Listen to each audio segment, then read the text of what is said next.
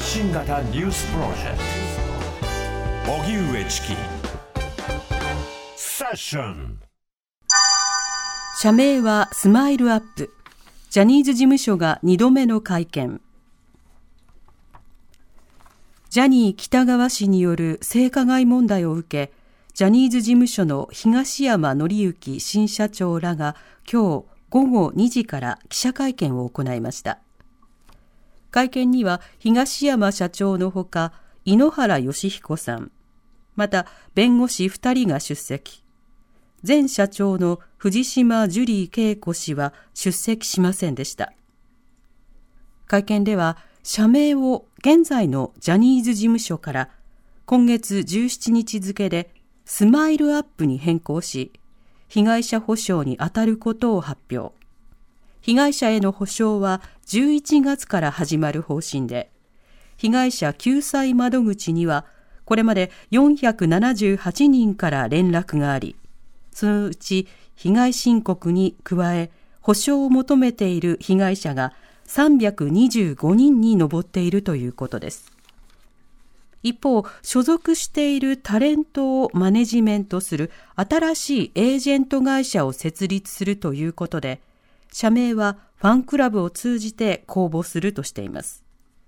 藤島ジュリー恵子前社長は、新会社の経営には関わらず、再発防止特別チームがジャニーズ事務所におけるガバナンス不全の最大の原因の一つと指摘していた同族経営から初めて離れることになります。それでは今日、ジャニーズ事務所の東山新社長らが記者会見。こちらについては今日の20時台、8時台のメインセッションでも扱いますが、はい、え今日の会見の様子を TBS ラジオ澤田大記者に伝えてもらいます。はい、澤田さん、こんにちは。こんにちは。よろしくお願いします。お願いします。お願いします。そして今日からこんばんはですね。そうですね。こんばんはの時間になりますね。さて、えー、今日の2時から、えー、記者会見が開かれていました。えー、会場の様子や雰囲気などはどうだったんでしょうか？はい、都内のホテルの、まあえー、なんていうんですかね、ホールのようなところで、まあ、行われました、はい、で取材陣は300人ぐらいで、えーカメラえーと、ムービーカメラが27台あったという発表が、まあ、会見終わりにありました、はい、前回の場所と比べると、えー、会見場の広さが半分以下ぐらいになっていて、うん、かなりあの前回は、えー、記者と記者の間が、えー、席が空いているというような状態だったんですけども、今回、本当にぎっしり詰まった状態で、まあ、会見がスタートしたということになりますうんなるほど、今日の会見というのは、どのようにスタートしたんでしょうか？はいあの冒頭ですけれども、えー、まずあの東山、えー、新社長の方から、まあ、謝罪があっ、はい、えー、その上で、えー、井ノ原、えー、今度の副社長になるそうですけれども、井ノ原快彦さんから、えー、誹謗中傷について、被害者に対する誹謗中傷について、改めてやめてほしいという呼びかけがあった後に、うん、まあ、新体制、えー、先ほど、えー、南部さんからもあった通り、えー、ジャニーズ事務所の名前を、まあ、スマイルアップに変えるとい。うこと、はい、それから、えー、新たに種そのスマイルアップに関してはあの、えー、性被害を受けた方々の補償に、まあ、特化した会社になると、うん、で一方で、その今いるタレントとかの、えー、マネジメントに関しては、新たに別会社を、えー、設立して、そこには、えー、藤島、えー、ジュリーさんは、えー、関わらないということが発表されました。うんうんまた新会社の方は、はい、エージェント式ということで、希望者がそちらに行くと。はい、しかしながら、その事務所機能が欲しい人は、まあ、そこも応じるという格好をする。一方で、今回の,、あのジャニーズ改めスマイルアップについては、まあ、保証が終了次第、これ、廃業を目指すというふうに話されてましたね。廃業するというふうに言ってましたね。はい。あのその他発表事項などありましたか？はいあまあ、その他に関しては、えーまあ、藤島ジュリーさんから、まあえー、本人が、えー、今回の会見場には来られなかったということで、はい、メッセージが、えー、送られてまして、それについて井ノ原さんが、えー、代読をするということでした。うん、まあえーまあ、創業者である、えー、ジャニー喜多川氏と、まあ、その、えー、兄弟である、えー、メリー、えーえー、藤島メリーさんですかね。あ、はい、メリーさんについては、まあ、あとはなかなかその親子関係というか、家族関係の中で結構問題があって、えー、ご自身は、えー、パニック障害を診断されているというような話があったりということで、まあ、そういうところについて言及すると、また、えー、発作が出てしまう可能性があるので、えー、今回は来られないという話がありました。で、まあ、あの亡くなる直前ぐらいはほとんどやり取りがないような状態であったと、はい、まあ、とはいえ、まあ、家族であるからあ、今回は補償をやるというような趣旨の手紙が読まれました。うんまた、あの、多くの人からの問い合わせがあり、まあ、保証を求めている方々に、えー、具体的な救済策を行っていくと、えー、そういったようなことを、もう11月からスタートすることで、まあ、承認したということも発表されてましたね。そうですね。で、今のところ、その、とまあ、えっ、ー、と、先月の、えー、13日ですかね、に、えー、その窓口を作って、えー、まあ半月ぐらいだと思うんですけれども、はい、その時点でまあ問い合わせがあったのは478件と、まあ、これは必ずしも被害者全員というわけではなくて、それに対して意見があるという人の連絡もあったそうなので、うん、実際的にその被害を訴えて、かつ補償を求めている人の人数でいうと325人であるとい。う発表がありました。はいうんそのうち150名ほどを所属確認したというような話もありましたが、あの一方でこう所属が確認できない人への賠償はどうするのか、この点も記者から質問が飛び交ってましたね。そうですねあのジャニーズ事務所自体が相当そのアバウトな形で、そのジュニアという、えーまあ、候補生というか、ですねタレント候補生をまあ抱えていたという状態たということが、まあ、井ノ原さんの方からもあって、自分自身も、あのジュニアとして合格とは今までも一度も言われたこともなくて、契約を交わしたのだいぶ後になってからだという話があって、かなりあやふやな状態のまま、そのえー、合宿所というされるところで、まあ、被害に遭っている人たちがかなりいると。いうことで、そこがその書類上認定できない人たちが相当数いるので、うん、まあ、それについても冒頭のところで、その当時の関係者とかのに呼びかけて、その認定にまあ協力してほしいとい。う呼びかけもありましたね。はい、うんまあ、そうした仕方で、まあ、ある種超法規的な、要はその厳密さよりは、あの具体的な被害者救済の方にまあ力を組んだということは強調されていました。はい、で他方で新しい調査を行うことであるとか、様々な新しい対応などについては、あの消極的な姿勢もありましたが、そちらはどうでしょうか？そうですね。それも質問が出て、まあ、数十人しか実